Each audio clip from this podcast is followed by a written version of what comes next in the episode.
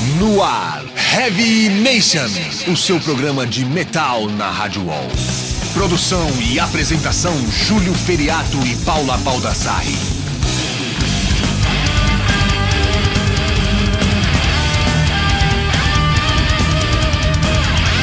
Fala Headbangers, começa agora mais uma edição do programa Heavy Nation transmitido aqui pela Rádio Wall, o programa de número 83 e hoje é um programa um pouco mais extremo porque eu tô aqui com um cara que é muito respeitado da cena death metal do Brasil, um cara das antigas, meu, já, já passou pela banda Blessed, o Rebellion, The Order, foi a última, Nefasto também, né?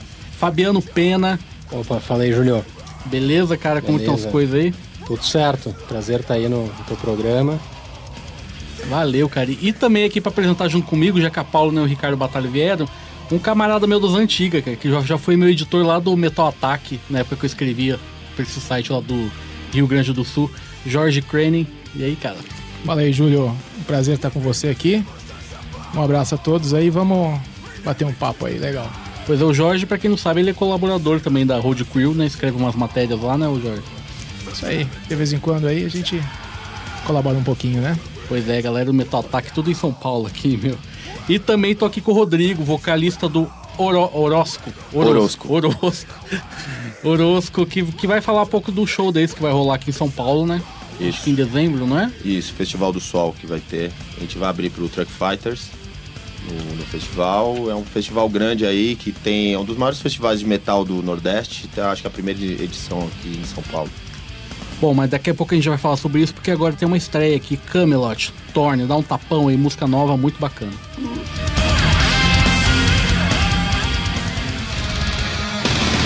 E a gente acabou de ouvir os ingleses do Cradle of Filth com Succumb to This, do álbum The Manticore and Other Horrors, lançado agora em 2012 pela Nuclear Blast, que eu sei que é uma banda que o Jorge não curte muito, né, Jorge? Não, é a minha praia, né? Mas é bom. Mas você ouve ainda em casa isso? Não. Qual? Cradle Future? É. Nunca ouvi, cara. Tenho orgulho de dizer, nunca ouvi, não. Mas isso. é um respeito aí, uma banda profissional aí. É uma banda boa, né, cara? É, você é, pena. Trilha sonora de filme. Então, eu, tá nunca, nunca ouvi esse estilo de, de, de, de metal, né? O Cradle Filth, depois o Dimo Borg. Acho que são bandas com qualidade, mas realmente não é o tipo de música que eu, que eu curto ouvir. Mas respeito o trabalho dos caras. Legal. E abrindo o bloco, os americanos do Camelot com Thorn, do novo álbum Silver Thorn, lançado agora em 2012, que conta com o novo vocalista que entrou no lugar daquele antigo lá que eu não lembro o nome, mas tá bem legal. E eu tô aqui com o Pena, que era do Blessed, né, Pena? Ô, Pena, me fala aí, cara. Eu lembro muito bem que o Blessed, quando lançou aquela demo é, Dissecation, né? Exato. No, em 93, se eu não me engano. Isso, a demo foi gravada início de 93 a banda é do final de 92 e a gente fez um barulho na, na cena brasileira, né? Então fez foi destaque na Rock Brigade na época, né? Isso, isso, era. Rock Brigade que era, um, acho que era a única revista de metal. Era a única revista, ainda não é. tinha Road Crew ainda. E, enfim, a gente lançou essa demo. Eu lembro que início de 93 eu vim para São Paulo para divulgar essa demo e ela teve boa receptividade. E aí começou aquele lance que era de praxe na época, né? De que tu conhece bem, que era o lance de trocar carta, porque a demo saía na revista e tinha um endereço e tal. E a gente fez toda aquela função de vender fita e que é um lance, na real o cara conta hoje, ninguém acredita, né? Porque... Deu, você tem uma ideia de quantas demos foram vendidas na época? Cara, uh, não tenho o número exato assim, mas com certeza entre 500 e mil fitas assim, porque foram uns três anos vendendo fita direto toda semana praticamente. E, tipo, o pessoal pode falar, achar que não é nada, 500 mil, mas pra época, vender que mil fitas era muita coisa. Tem banda que não vende mil CDs, né? Hoje em dia, né? Mas, mas na época, vender mil fitas era uma coisa muito grande, né, cara? É, que hoje em dia, tudo os caras contam por é, visualização, não sei o que, plays, não sei o que, né? Que é uma coisa meio mentirosa, assim, mas na época, realmente, vender mil fitas, toda uma função de carta e selo e não sei o que, realmente era, era uma tarefa difícil. Mas conta aí pra mim, ô Pena, como é que foi formar o Blessed na época? Qual, qual era a ideia? Era ser death metal desde o início, assim, qual eram as influências? O que, que vocês... O que, que tinha na cabeça naquela época? Então, a gente, a banda de Porto Alegre, né, a gente já tinha amizade com, com a galera do Crisium, isso antes deles é, é, mudarem para São Paulo, então foi na realidade a nossa primeira influência e referência, né? De ver o ensaio dos caras e tal. Uh, a gente tocava em outras duas bandas, né? Uma chamava Torment e a outra chamava Rotten Grave. E aí, final de 92, a gente re resolveu reunir essas duas bandas e formamos o Blessed, né? A influência era Morbid Angel, é, Napalm Death, Slayer, aquelas bandas que realmente a galera ouvia. Dayside, tinha uns lances de Dayside. Dayside né? também, tinha algumas músicas que eram bem... Eram essas bandas, assim, os, os, medalhões ali do death metal da época dos anos 90, né? Que chamava atenção, né? Eu tive a oportunidade de assistir a Blessed, né? no show clássico aí no Clube Comercial em Santa Maria. Exatamente. É, e além da fita aí que o Pena comentou, né, a, a, questão de vender a fita não é só, não é só a fita que, né, que vendia a banda. E o show dos caras era foda, né? Era, tinha uma pegada assim, pra época, assim, acima da média, né? E os músicos já se destacavam desde aquela época. Então é um conjunto da obra, né? Não é só a fita, não é só o show é uma banda completa, né? O que a gente aí sente falta nos dias de hoje, né? Uma banda com uma música, um material bom e, além de tudo, um show, né? E a Blessed, desde aquela época, já demonstrava aí um potencial acima da média nesses, nesses quesitos aí, né? Ô, Pena, lembro quando você agora você você como que você fez, remasterizou a demo, né? Jogou no SoundCloud Isso, lá. inclusive por, por é, porque tu me pediu ela, né? Pois um é, cara. Pela internet falou: "Ah, porra, eu queria ouvir aquela fita de Pô, novo". Passa aí, hein. Exatamente, eu tinha esse material guardado há muito tempo. E já estava querendo é, dar uma masterizada nela e tal, porque na realidade não existe o original digital, né? Na época era fita DAT e tal, que hoje nem existe mais. Então, o original que eu tinha era em fita cassete mesmo. E aí joguei para dentro do computador e dei uma, uma digitalizada nela, uma, uma melhoradinha no som. E até tá, tá, na, tá no SoundCloud agora, né? Algumas pessoas já ouviram e tal. É um, é um material antigo, mas dá gosto de ouvir. Pô, é muito bom, cara. Eu lembro que na época, cara, o Blessed meio que, né? Quando eu morava no interior lá do Paraná, todo mundo falava do Blessed. Nossa, banda foda. Rio Grande do Sul tinha até fã-clube na Bahia, né, cara? Tinha, cara. A banda, isso é um troço. A banda de Porto Alegre tinha um, um fã-clube em Vitória da Conquista, né? Interior da Bahia. E era um lance para nós, assim, muito foda, porque a gente nem sonhava, né, atravessar o país em tocar. Acho que o mais longe que a banda foi foi São Paulo mesmo. E existia esse fã-clube lá e, isso mostrava que a banda realmente tinha um potencial pra Bacana, cara. Mas vamos continuar aqui com o Heavy Nation com uma banda americana que eu tenho certeza que o Jorge também não curte, cara. Quer falar aí, Jorge? Faço questão que tu fale, né? Qual delas, Júlio? Tem várias aqui. Tem várias aí ou várias que tu não gosta? El Ninho? Não, não, não, não, não vou opinar porque eu não conheço. Vamos escutar então a nova do El Ninho, lá Epidemia, dá um tapão aí.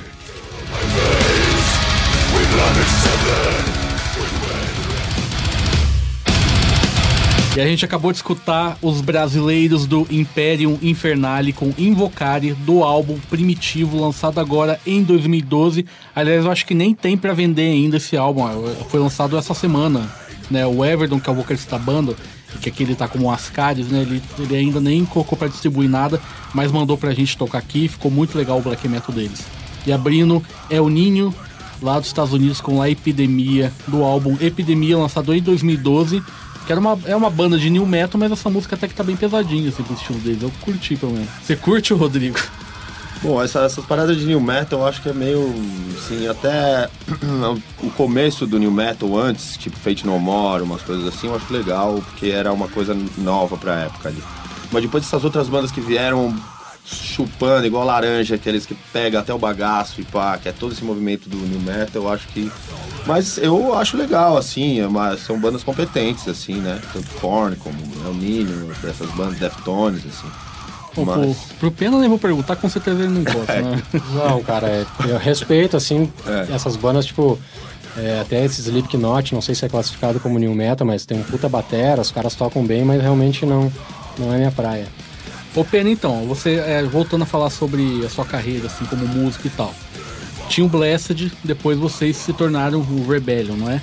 Isso. E vocês surgiram. Uma coisa que eu achei interessante na época, vocês surgiram todo mundo de cabeça raspada, quase que skinhead, assim, meio que chocaram o pessoal da época, assim. Por, qual foi o intuito daquilo, cara? Cara, foi uma coisa. Uh, a gente tinha acabado o Blessed uh, em 96. Isso, em 96. E a gente passou uns meses, acredito que um ano, sem banda, assim.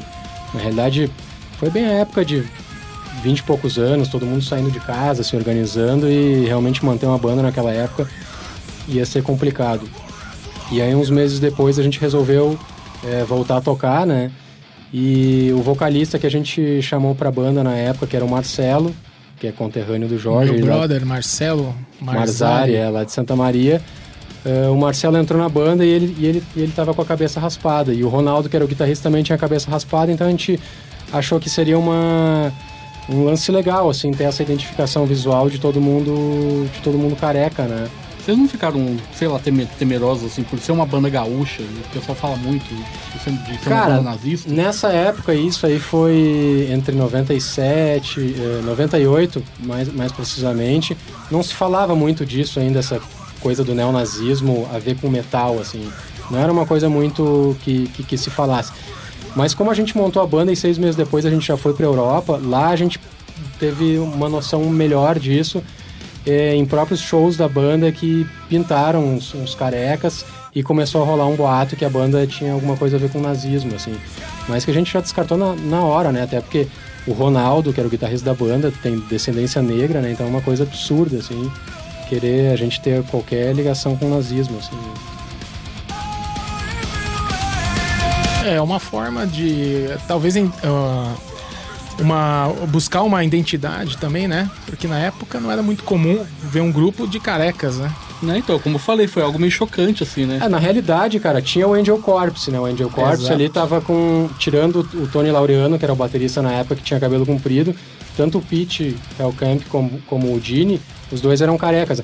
Inclusive, tiveram alguns shows nessa nossa primeira ida na Europa, que a gente tava tocando em algum festival e alguém chegou no show e achou que era o Angel Corpse tocando porque era um som extremo também e os caras eram carecas, né? Então rolou uma, uma comparação. Você não assim. andou usando um tempo uma bandana? Sim, de, amigo. De, depois a gente usou bandana. Depois do, da, da fase careca veio a bandana. E aí já no último dia já todo mundo de cabelo comprido de novo. E agora tá careca de vez. E agora careca de vez. Mas não é escolha é calvo, minha. Né? É, calvo, é. Ô Pena, é o seguinte, cara, vocês chegaram. Vocês fizeram um bom barulho com o Rebellion lá fora, né, cara?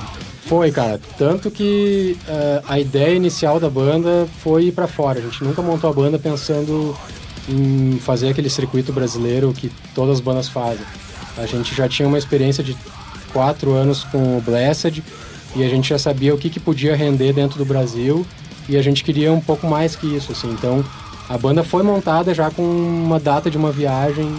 É, quando a gente se reuniu para montar a banda, a gente já estipulou uma data de viagem a gente vai ensaiar seis meses, gravar um material e vai cair fora. Porque no Brasil, realmente, o que a gente tem para fazer, a gente já fez com outra banda e a gente quer atingir um mercado maior e tal. Então, realmente, a banda fez um barulho grande, assim. Cada relação com a Hammer Heart, eu ouvi falar aí que como é que foi a, a eles fizeram alguma proposta bacana para vocês na época? Então essa essa primeira viagem que a gente fez para Europa a gente acabou ficando três meses fizemos sei lá, acho que entre 20 e 30 shows. Chegamos a tocar com Dayside, com Behemoth na época também, que era uma banda pequena ainda. E como era uma banda nova, que não tinha disco, não tinha gravadora, a gente estava tocando em tudo que é lugar, começou a rolar um boato, assim, pô, tem uma banda brasileira, os caras estão aqui e tal. Então uma galera de gravadora começou a ir nesses shows pra, pra ver qual é que é. A Hammer Heart foi uma dessas. É a ex-Carmageddon, é isso? Ela Isso. se tornou a. É, virou, virou Carmageddon Exato. depois, mas acho que por motivo de falência até. Eles faliram. E aí só mudaram o nome eles... e agora voltaram como Hammerhead. Eles fizeram uma proposta de quatro álbuns para vocês ou é boato? Não, é, foi uma proposta de dois discos e que foram justamente os dois discos que, que a gente gravou e lançou, né? Legal. E o, o Pena é o seguinte, tanto no lance do visual também o som mudou pra caralho em comparação ao Blessed, né? Vocês, Isso. Vocês pegaram uma linha bem mais brutal e foram até comparados com o Crisium na época. Né? Isso. É, a gente tinha, a gente nunca negou uh, uh, que a gente tinha influência do Crisium, até pela proximidade. A gente acompanhou os caras antes deles saírem de, de, de, de Porto Alegre para morar em São Paulo. E a primeira vez que a gente veio para São Paulo com o Blessed, eles foram a referência também de, E a gente ficou na casa dos caras, então obviamente que exi- existia uma admiração e influência, né? Chegaram a fazer turnê juntas lá? Nunca, nunca. eh, eu fui tocar junto com o Crisium só com o The Order. Nem com o Blessed, nem com o Rebellion eu cheguei a dividir palco com eles. Só com o The Order aí que a gente acabou tocando junto num, num festival. Cara, essa.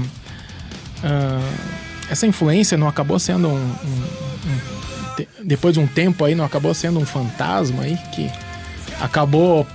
Pô, tem Blast Beats, o Blast Beats no Brasil é Crisium.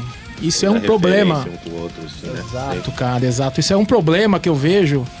É, é difícil se livrar disso, né, meu? É, cara, porque no começo ajuda porque é uma referência, né? A própria gravadora usava isso pra vender disco, né? No caso, ah, banda brasileira nos moldes do Crisium. Normal, tá vindo do... ninguém conhece, então é um nome de, de peso, é uma referência positiva. Só que o Rebellion durou quatro anos, a banda tava procurando desenvolver o, o seu próprio som, né? E a banda explorava elementos que o próprio Crisium não explorava, né? Com batidas mais lentas e tal, que o Crisium não tinha isso, né? No Black Force também e tal. Mas realmente foi uma coisa que pro final, assim, pra nós já era uma coisa desagradável ter sempre essa comparação, assim. Mas daí fica a pergunta inevitável, cara. Apesar de todo o, o- o barulho que o, que o Rebellion fez lá fora, vocês chegaram a ser. é, a- muita gente dizia até que vocês estavam ficando tão grandes quanto o Crisium lá fora. E por que que, que aconteceu que a banda acabou? Que que, o que na, na real, o que, que foi que aconteceu? É, nunca é um motivo, né? Na realidade foram várias coisas juntas, assim, mas resumindo, assim, pra gente não ficar entrando em detalhe, é, a convivência meio que se tornou insuportável, assim, entre todo mundo, porque se for falar com os próprios caras do Crisium, que tocam junto, que vivem junto e que fazem turnê direto, e o Rebellion era uma turnê que tava... Era uma, era uma banda que tava fazendo muita turnê, eh, tocando direto fora do país, tocando no Brasil também. A gente não era uma banda que se via uma vez por semana para ensaiar, a gente morava junto e tava fazendo, sei lá, 60, 70 shows por ano, né? Então é pouco em relação ao que um Crisium faz hoje, por exemplo, mas para uma banda brasileira é, é bastante show, né? E como não entrava praticamente grana, o fato da gente morar junto, conviver, os problemas, falta de grana, começou a se tornar só motivo de briga, briga. Casamento, né? É um, Coisa. exatamente, é um casamento. e é o que se fala, por exemplo, os caras. Óbvio que os caras do Crisium devem tretar pra caralho, né? O fato de morarem junto até hoje, mas eles são irmãos, né? Aquela coisa do irmão. Pode até dar um- uma porrada na cara do outro que. E como a gente não tinha essa, esse lance de irmão, né? Apesar de ser amigo desde a infância, uma hora começou a ficar muito pesado nessa questão de convivência. Aí começou, sai um, depois sai outro. E aí a banda começa a ficar mais mais fragilizada, né? Então, resumindo, foi isso. A convivência foi determinante, assim. pra- Uma pena, que o Rebellion foi uma puta de uma banda. né? Exatamente. Outra, né? A evolução da Blessed, né? Dá pra considerar. Isso mesmo, uma evolução, né? E realmente foi um aí uma, uma, uma grande perda aí pro, pro, pro cenário aí brutal nacional, né? Mas depois aí veio a The Order, né? Que foi uma, uma outra grande surpresa aí que o Isso, que a gente já vai falar disso Exato. daqui a pouquinho. Porque agora eu vou escutar a nova do Demon, Unbroken. Dá um tapa aí. E a gente acabou de escutar a banda do Rodrigo que tá aqui, o Orosco, com Wolf, do álbum Slide to Hell, que vai ser lançado agora, final do ano, o, Isso, final do ano. o Rodrigo. Exatamente. O que, que dá pra adiantar desse álbum ainda? Cara, a gente a gente fica numa a gente tem eu tô aqui a conheci o nosso amigo Pena aqui, eu já, a gente já conhecia de vista assim.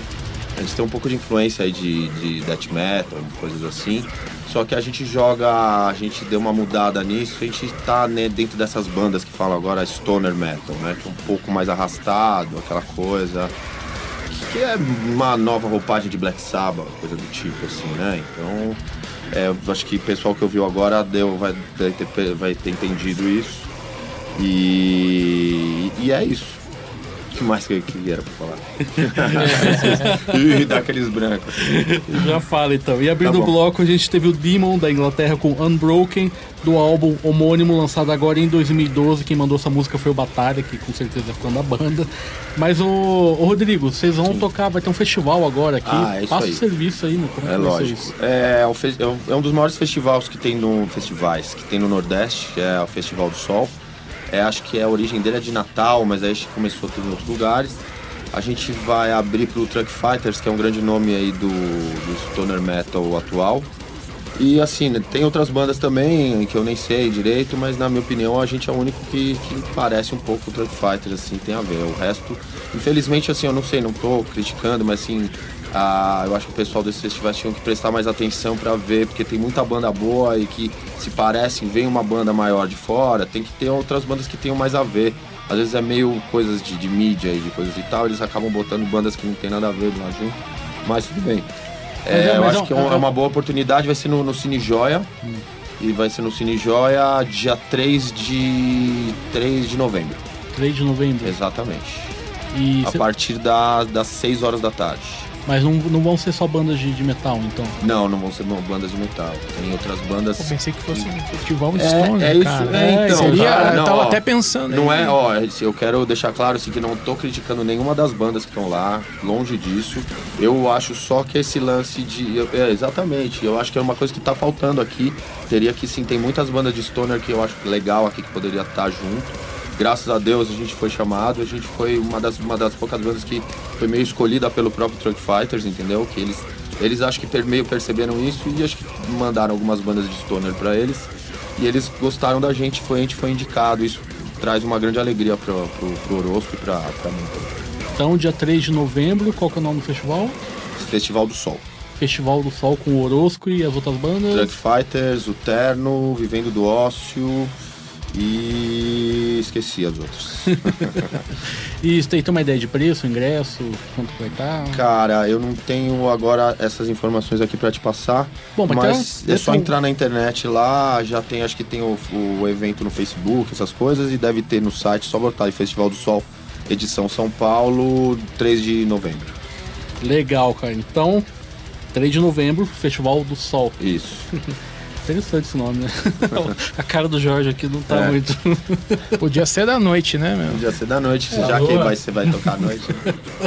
Vamos então aí com o bloco de clássicos, ou de clássicos, que eu tenho certeza que o Jorge curte. Quer falar que é a primeira banda, Jorge? O Pestilence, grande banda, hein? Apesar que não é meu álbum favorito, viu? Meu álbum favorito é com Martin Van Drumen, em O- Consuming Impulse, né? É, o título da maioria. Aqui, mas é uma fase mais técnica da banda aí, é o Testimony of the Unscience com a faixa Twisted Truth. Dá um tapa aí que é foda.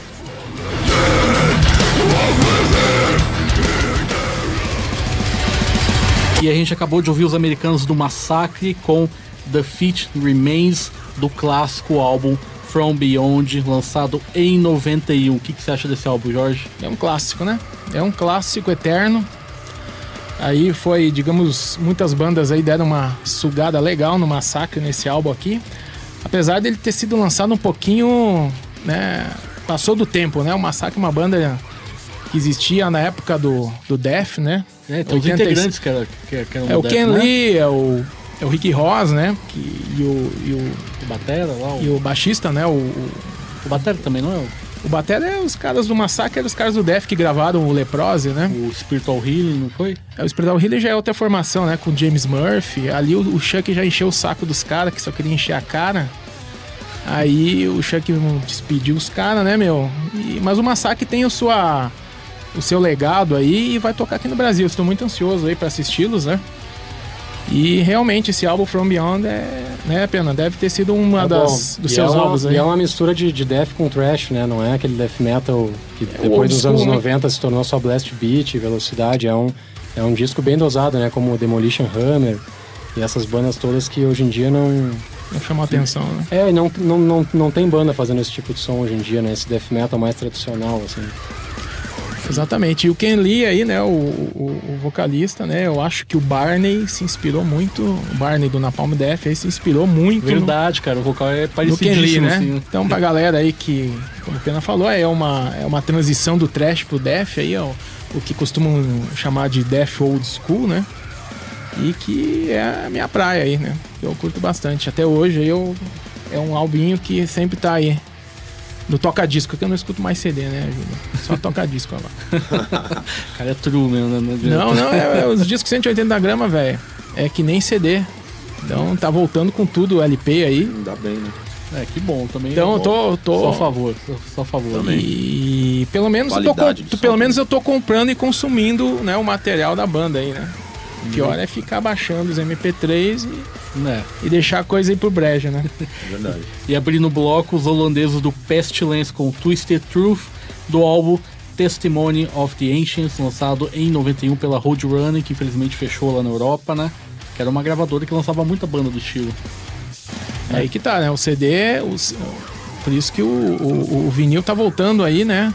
180 gramas e não vai salvar o negócio, né? O negócio, as gravadoras conseguiram afundar o negócio de uma maneira tal que não tem mais volta. Então o cara que inventar uma nova maneira de ganhar dinheiro com, com música, principalmente rock e metal, é o cara que é o próximo milionário aí do Da vez. da vez, né, mano? Com certeza. Então- mas, mas ô Pena, é o seguinte, cara. Depois do Rebellion, daí você resolveu voltar a cena com The Order. Né? Isso. O que, que dá pra você falar do The Order em comparação às outras bandas, cara? Cara, o The Order foi, eh, foi um, basicamente foi montado como um projeto, porque eu tava, tinha voltado a morar em Porto Alegre, eu não tava tocando com banda nenhuma, só produzindo, produzindo algumas bandas. E, e já existia uma ideia antiga do minha e do- dos caras do Nefast, né, o baterista e o vocalista. O Nefast era a banda que chamava Integral Soul? antigamente? Exatamente, o Nefast antes era Imperial Grande Soul. banda, inclusive. Baita né? banda de cara. death metal. Eu tinha, eu tinha demo, cara. Exatamente. Assisti alguns shows da Nefast e era algo arrasador, né? Ah, o Nefast era, principalmente com o segundo disco, eles estavam. estavam era uma, uma das grandes forças da- do death metal brasileiro. E aí já existia uma ideia, desde a época que eu tocava no Rebellion, de fazer algum projeto com o Fábio e o Maurício, né? Que eram o vocalista e o baterista. E como eu voltei a morar em Porto Alegre e tal, os caras me ligaram um dia, ah, e aí, vamos fazer algum ensaio e tal. E a gente tocou e fez, fizemos alguns ensaios, e aí surgiu a ideia de, de, de realmente tocar junto. E junto com isso veio o fim do Nefast, né? Por, por motivos próprios deles e tal. E aí a gente acabou meio que botando toda a energia no, No The Order. no The Order, é, e já começamos a compor um disco e tal. Daí vocês lançaram o primeiro álbum quando? Do The Order? O primeiro do The Order é 2006 ou 2007, cara, não tenho certeza agora. o Weaponize. Weaponize, é. Que saiu pela Unique Leader nos Estados Unidos, no Brasil acho que saiu pela Encore. E aí a gente fez bastante show no Brasil, né, com esse disco, tocamos em várias capitais, no Nordeste, no Centro, no, no Sul. E aí já em, em seguida já começamos a preparar o segundo disco, né, que é o, o Kill the Betrayers de 2009. E com esse disco a gente foi pra Europa tocar, né, com uma turnê com o Vader e Marduk. E foi uma banda que teve mais repercussão que o Rebellion? Não, de forma alguma, cara. A proposta era diferente, né, Pena? É, era uma banda, vamos dizer assim, é, a banda era boa, tinha uma puta de um som, músicos bons, a produção era legal, tinha uma gravadora, mas acho que não, não, não, não, não tinha o impacto que o Rebellion teve no final da década de 90, que o estilo ainda não não não estava completamente desenvolvido, né, esse negócio do death metal extremo. O Rebellion foi uma das, das primeiras bandas, junto com Crisium, com Angel Corpse, Centurion, aquela leva toda. E quando o The Order surgiu, o, o death metal já era uma coisa mais burocratizada, assim, as bandas já todo mundo tocando tecnicamente perfeito, veloz e então já a gente já pegou um mercado completamente diferente, assim. Mas a proposta, eu, eu acompanhei a The Order desde o início, cara. Eu, eu gostei, assim, a, a- me agradou muito a proposta da The Order por não querer mais, digamos assim, não sei se foi uma preocupação ou, foi, ou acredito que seja parte da evolução, né, de vocês como músicos, mas deu pra sentir claramente que a proposta era diferente e a evolução estava em. Vocês estavam em outra vibe, né? Deu pra É, perceber. Já de cara, quando, quando a gente começou a conversar a respeito do som da banda, já era nítido que a gente queria fazer uma coisa diferente de Rebellion e Nefácio. A gente não queria uma banda com blast beat do início ao fim e solos à velocidade da luz. A gente já queria, é, exatamente, buscar... É, aquela não coisa de... ar- nada, né? Pô, velho, É. você, você matou a pau no auá, cara. Pra mim, guitarrista que não sabe tocar com auá, que não toca auá, não sabe tocar nada. É, já, já tinha um pouco mais de, tipo, tinha batidas de thrash metal, até batidas de hardcore, a, a própria lance dos solos que o Jorge falou, usava muito a wah pentatônica, já procurava ter os solos um pouco mais com melodia, não tanta só o lance da velocidade, né? E algumas pessoas conseguiram assimilar isso, mas eh, a grande maioria não assimilou, assim, achou que por algum motivo a banda não tocava mais rápido, os caras não tocavam mais rápido, estavam preguiçosos. Cara, que vocês que- vão ser que nem o Coroner, cara. o Coroner ninguém gostava porque era técnico, não sei o que, agora todo mundo gosta. Daqui, dá uns 10 anos aí que o brasileiro é um pouquinho. É, faísca É, atrasada. né? Exatamente, exatamente isso, assim, na realidade a, a banda tinha uma outra proposta e algumas pessoas conseguiram entender e compreender isso, que eram músicos que estavam é, em outra época, vivendo outras coisas, ouvindo outras coisas e isso se reflete na música. Só que no metal extremo e infelizmente no Brasil principalmente, existe uma cultura de ter que ser sempre tudo igual e tudo no talo e tudo no máximo, mas realmente não era a nossa, a nossa vibe na hora, então a gente fez o melhor que dava pra fazer. Então vamos escutar o The Order. Progeny, dá um tapa aí.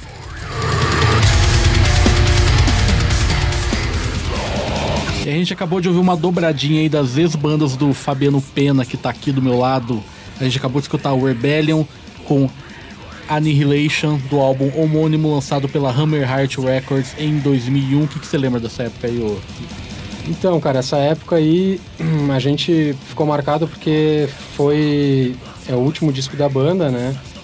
E a gente foi foi para Alemanha gravar esse disco no, no Stage One Studio, que é um estúdio onde o Crisium já tinha gravado com, com o cara do Hate Eternal e várias outras bandas de death metal, né?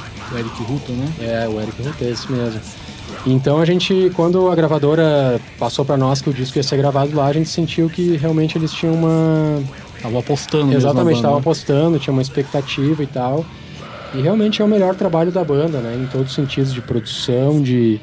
Eh, tecnicamente falando, acho que de composição também é o, é o disco mais inspirado, né? Estava No- na ponta dos cascos, né? Exatamente. É, música, é, letras, todo mundo tocando no, no limite, assim, pra época. E foi muito bacana o processo de gravação, a gente ficou um mês no estúdio e, e acho que a gente fez um, um, um puta disco, assim, na época teve...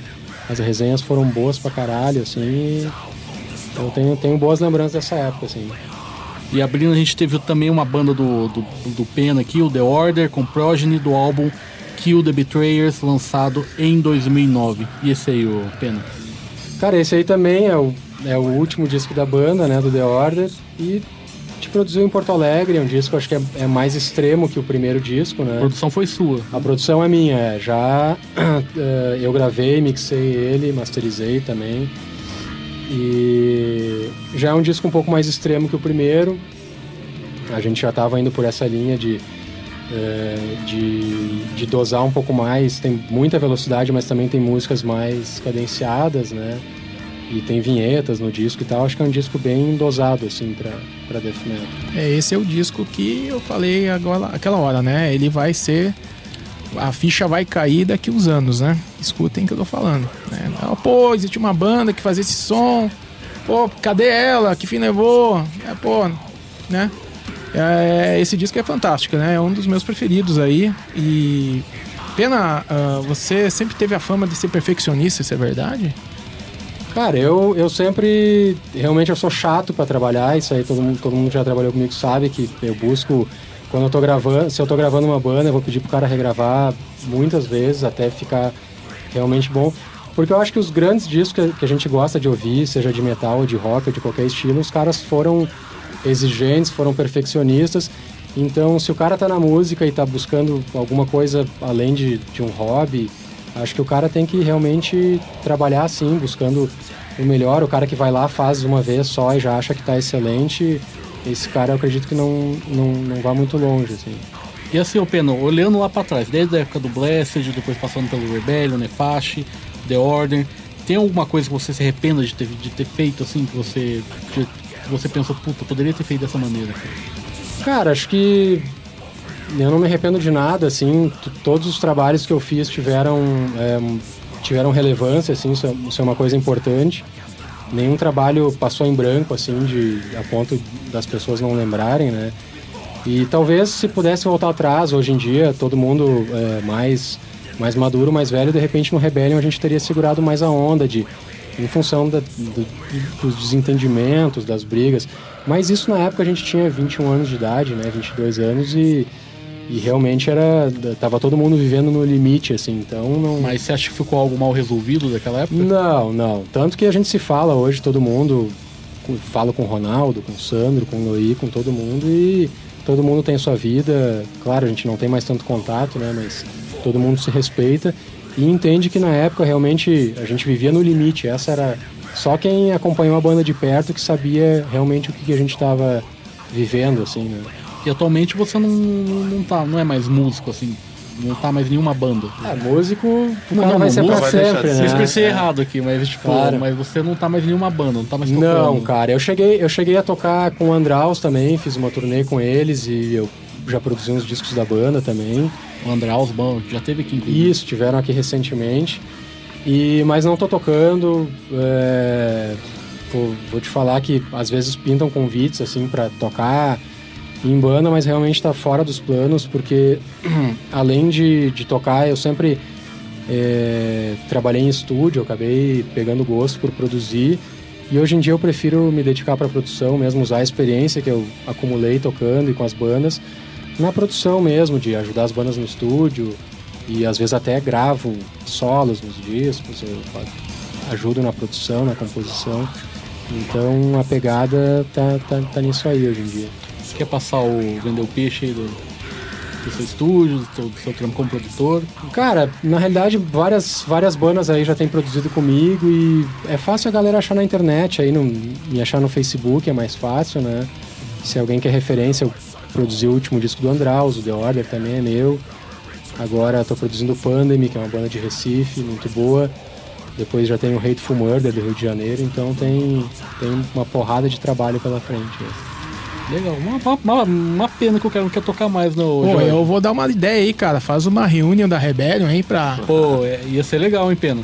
É, Cara, muita, bacana, gente, muita gente já comentou isso aí, mas realmente é uma coisa que. É, é fase também, né? É fase. De repente, daqui a pouco você encontra uma, sei lá, fala agora eu tô afim, vai, né? Claro. Tudo fase aí tem que, né? Exatamente, essa, essa tá. fase agora, tô, pô, tô com um monte de trabalho, produzindo um monte de disco, então é, é isso que eu vou fazendo, mas Uh, não quer dizer que de, de, repente mais pra frente não pinte um, um, lance bacana e de repente eu tô tocando de novo também. Os caras estão tocando, né? O Sandro tá com a Mental Horror. Cara, o Sandro não sei, porque a, as últimas notícias que eu tenho dele é que ele operou o joelho duas vezes, então acho que ele não tá mais tocando bateria por enquanto. Monstro da bateria, Sandro. Foda, tanto que fudeu o joelho. Né? é, deu, que nem jogador de futebol, né, mano? É, tanto que fudeu. Ferrou. Exatamente. Pra, pra um cara que toca batera extremo é complicado joelho, É foda. Mas é isso aí, gente. Quero agradecer aqui a presença do Fabiano Pena. Opa, eu que agradeço, Júlio. Um cara que eu conheço, conheço, a gente se correspondia por carta, por correio, meu, há mais de 10 anos atrás, cara. 20 anos praticamente. 20 anos, cara. Desde os, meu, desde os anos 90, cara. É. Quando, quando, eu tinha uma banda chamada Serenades, acho que até antes da minha banda ainda. Júlio não cozinha na primeira fervura, cara. Tem que deixar uma, em, né, em banho-maria é um bom tema, hein, Júlio? É, uma panela de pressão. pressão algumas, né? Veinho, hein? Velho, ah, tu veio, você também é velho pra caralho, cara. Todo mundo no mesmo barco aqui. E também quero mandar um abração também pro Rodrigo. Né, Rodrigo Sardi. Pô, mano, mano, Rodrigo Sardi, lá de, Rodrigo de Passo Fundo. Lá de Passo Fundo. Fundo. É, grande cara. batera aí também. É, esse sim é o, é o contato mais antigo que eu tenho que ainda não vi pessoalmente, cara. É, a, de, a demo deles do Embalmet, que, que tu deve ter, fui eu que gravei. Ah, é? é. Então eu tenho. Grande lá. banda lá do Rio Grande do Sul, né? Balmet é legal. Um abração, Rodrigo Sardi. O cara tá no, tá no Facebook. Ô, Rodrigão, mano velho, um abraço aí. Obrigado a você, Jorge. Pô, Julião, muito obrigado pela oportunidade de, de, de bater um papo aí com, com, com o pessoal aqui. É, é, difícil a gente ter essa oportunidade de reunir, né? A gente vive numa num furacão aí, numa vida louca e reencontrar os amigos aí, recordar esses momentos aí da, gente... da Blessed que a gente conviveu aí, desde a The Rebellion, a The Order. É. Você aí, através do. Foi um grande colaborador lá do nosso antigo site Metal, Metal Attack. Attack. Gostava muito de escrever para lá. Pô, foi uma época bacana. Então é, é, é, é, difícil, né? A gente ter essa oportunidade bacana e eu agradeço a você por, por nos proporcionar isso aí, cara. A gente tem que combinar de fazer um programa com você aqui pra você dar aquelas suas alfinetadas ácidas Pô, velho, que você curte. Sou o Ronaldo Esper, né, velho? Não vem. Cara, o Miranda do. do... O Miranda do metal. É. Ah, não, cara. É, a gente tem uma, o que falta um pouco na galera é um pouco de senso crítico, né, velho? Bom senso, não é falar mal, né? Mas tem coisa que não dá pra engolir, né, velho? Pois é, cara. Então a gente é, é um pouco crítico aí, às vezes é, é, o pessoal leva pra, um, pra variar, né? Brasileiro leva pro, pro lado. Pro lado pessoal. Pro lado Criticar pra pessoal. acrescentar, né? Não pra. É isso, pra isso aí. criticar pra- Mas, mas tem coisa que nem acrescentando resolve, velho. É.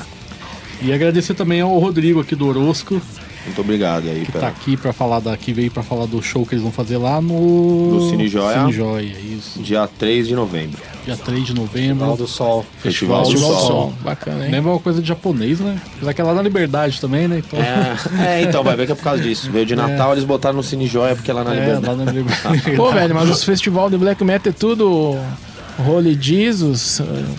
É, bom, Tudo ao contrário. é, pelo menos tá diferente, velho. Gostei. né? Gostei. Também quero agradecer a Iris Bell, que tá aqui toda semana fotografando os bastidores aqui do Heavy Nation. Obrigadão, Iris. E quem quiser conferir as fotos da Iris, é só acessar lá o fotografiasdeshows.com, né? É isso mesmo, né, Iris? fotografiasdeshow.com. Lá. Não só os bastidores do Heavy Nation, mas também os shows que ela faz aqui, fotografando pelo Heavy Nation e também outros trampos que ela tem por lá. E também ao Fon, né, nosso técnico de som. Né, até rimou, né? cara? Queria, pa- queria passar o som de Cloud do Orosco. Posso Opa, passar? pa- passa aí, cara. É sondecloud.com barra Orosco, Orosco, agora eu que errei, né? Orosco tracinho 2. Daí tem também a do, do Blessed, né, o Pena? Qual que é do, do Blessed? Tem, eu acho que é Blessed Death Metal Band. Pois é, mas se você não tiver paciência, a gente vai tocar uma do Blessed agora, na saideira. Desce a lenha. né, To The Death. Fique aí com Blessed, antiga banda do Pen, acho que foi a primeira banda, né, o... Primeira banda, Bem, exatamente. É isso aí, To The Death da demo Dissecation, lançado em 1993. É muita nostalgia, cara, mas é muito foda. Muito obrigado, até semana que vem.